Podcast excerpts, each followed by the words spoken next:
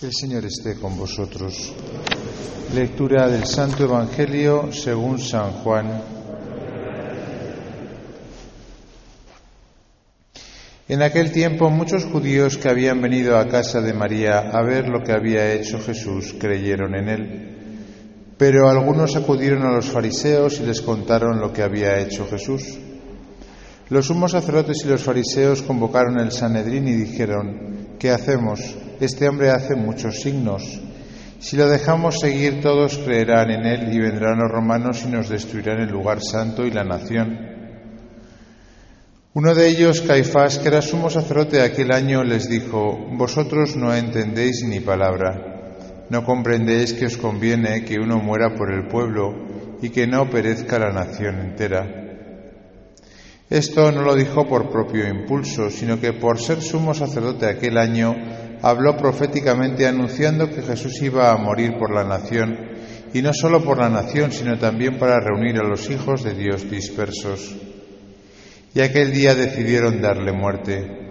Por eso Jesús ya no andaba públicamente entre los judíos, sino que se retiró a la región vecina al desierto, a una ciudad llamada Efraín, y pasaba allí el tiempo con los discípulos. Se acercaba la Pascua de los judíos y muchos de aquella región subían a Jerusalén antes de la Pascua para purificarse. Buscaban a Jesús y estando en el templo se preguntaban, ¿qué os parece? ¿Vendrá a la fiesta? Los sumos sacerdotes y fariseos habían mandado que el que se enterase de dónde estaba les avisara para prenderlo. Palabra del Señor.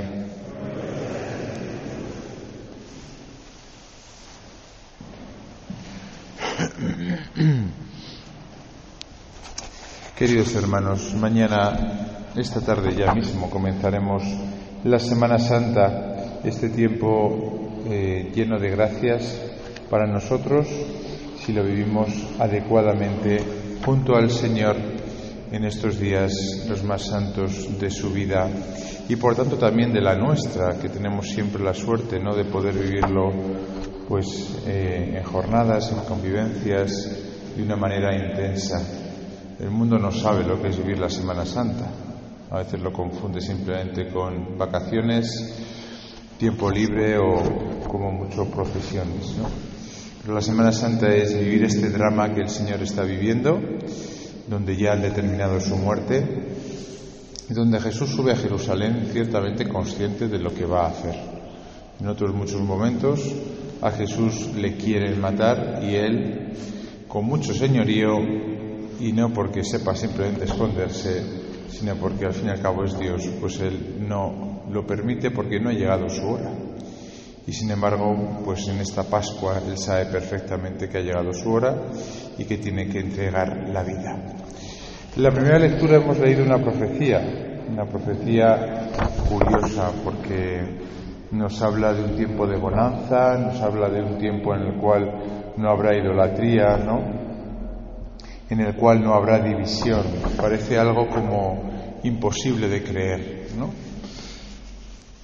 Viendo la historia de Israel, podríamos decir que es imposible de creer, ¿no? Que se reuniesen, ¿no? Los dos pueblos, Israel y Judá, que los hiciese una sola nación, que no se contaminasen con sus ídolos, que estuviesen purificados, que cumpliesen las, las prescripciones del Señor, que hubiese una, una alianza de paz. Uno lee todas estas cosas y dices, esto es imposible. Igual que si ahora nos dijesen, bueno, sería posible un mundo sin guerras, ¿no? El otro día estaba leyendo yo, pues, eh, un cruce de, de, de, conversación, ¿no? Entre un reportero de guerra eh, y, y un cámara de guerra, ¿no? Decía, déjate de tonterías, que es imposible que la humanidad lleguemos a un momento de paz, ¿no? Y ciertamente que lo estamos viendo, ¿no? Parecería mentira, ¿no? Que en el siglo XXI pues hubiese guerras como las que estamos viendo, pues las estamos viendo, y más que habrá. Y uno tiene la sensación de decir, entonces esta profecía de Ezequiel, ¿no? Este deseo del corazón, esta, bueno, pues, pues al final necesidad que tenemos, ¿no? De vivir en paz, lo que, lo que nos gustaría, ¿no? ¿Será posible? El Evangelio nos da un poco respuesta precisamente a esto, ¿no? Nos lo da con esta profecía que hace Caifás, curiosamente, el mismo Caifás el que luego matará a Jesús, por ser sumo sacerdote, dice Juan, es decir, por el cargo que ostentaba. Porque más allá de ser un pecador este hombre, pues ostentaba un cargo que le, dotaba, ¿no? De, Espíritu Santo, ¿no? Y dice Juan que no eh, por propio impulso, sino por, por ser sumo sacerdote, dijo, conviene que uno muera, por el pueblo.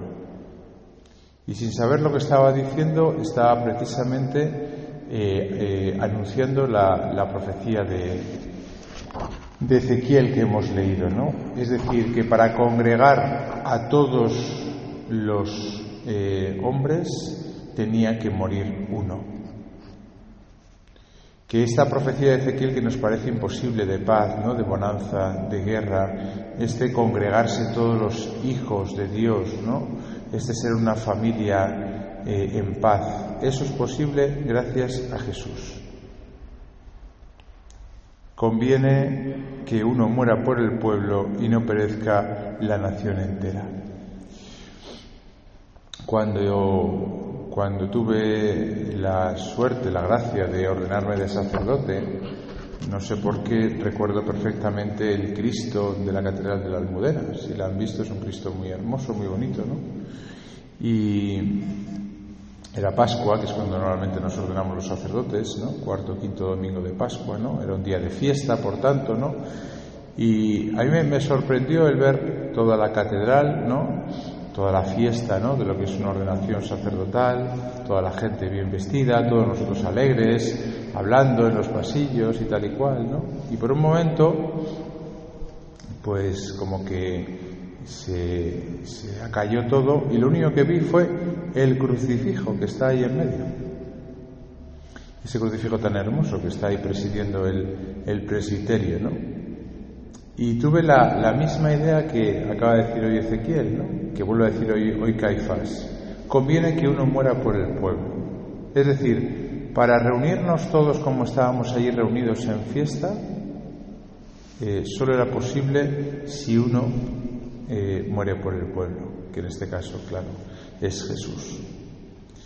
Bueno, pues eh, esto que es tal cual, es decir, que esta profecía de Ezequiel se puede cumplir porque realmente Jesús ¿no? ha muerto por el pueblo y por eso podemos celebrar fiesta en torno a él, aunque sea pues un poco no sé, que contraste ¿no? a Cristo crucificado y nosotros haciendo fiesta en medio, ¿no? Pero todo lo podemos hacer gracias a que uno ha muerto por el pueblo. Esto en nuestra vida diaria se sigue repitiendo muchas veces. En las familias, eh, en los trabajos, en las empresas, en los pueblos, en las naciones. A veces es necesario que uno muera por el pueblo para que los demás eh, tengan lo que todos deseamos. Los demás no mueren, no están ni siquiera dispuestos a morir, pero es necesario que uno muera por el pueblo para que podamos hacer esa fiesta, para que se cumpla la profecía de, de Ezequiel. A veces el Señor nos pide eso, ¿no? Nosotros como cristianos, como seguidores suyos, nos pide eso, que uno muera por el pueblo. Los demás estarán de fiesta a lo mejor alrededor nuestro, pero eh, el que muere por el pueblo sabe que los demás están de fiesta porque uno está muriendo. Bueno, eso pasa con los padres de familia, por ejemplo, sin ir más lejos, ¿no? O con, con una persona que se entrega en cualquier, en cualquier lugar, ¿no? sabe que para que algo funcione, pues a veces tiene que estar uno o varios pringados, ¿no? Crucificados. Y a veces a un nivel mucho más profundo, ¿no? Ciertamente, ¿no? Cuando el Papa Benedicto XVI, por ejemplo, dijo, ¿no? Que lo último que él quería era ser Papa, ¿no? Cuando en, el momento en el que él estaba, después de haber trabajado mucho para la Iglesia a través de Juan Pablo II, pues él quería retirarse a escribir libros, ¿no? Y la Iglesia le pidió que fuese Papa, ¿no? Bueno, pues efectivamente uno tiene que morir por el pueblo, como también fue el caso suyo, y tantos otros casos donde Dios realmente nos pide esto mismo. Pues que seamos capaces de pedirle al Señor eh, de imitarle a Él, cuando el Señor nos lo pida, ¿no? En nuestra familia, en nuestro trabajo, en nuestras encomiendas que el Señor nos haga, que seamos capaces de morir nosotros, de eh, negarnos a nosotros mismos, para que muchos tengan vida alrededor nuestro, para reunir a los hijos dispersos de Israel, también dice la profecía. Es decir, el que muere de alguna manera congrega, curiosamente, ¿no? Atrae. Ya lo dijo Jesús, cuando yo sea elevado sobre lo alto, atraeré a todos hacia mí. Ciertamente que no es muy apetecible morir, ¿no? Pero sí que es verdad que gracias a esa muerte, vosotros muchos se congregan en torno a Él. Pues que contemplemos a Jesús en esta Semana Santa y que nos conceda la gracia de también nosotros morir con Él para cumplir todas esas profecías que el Señor pone en nuestro corazón.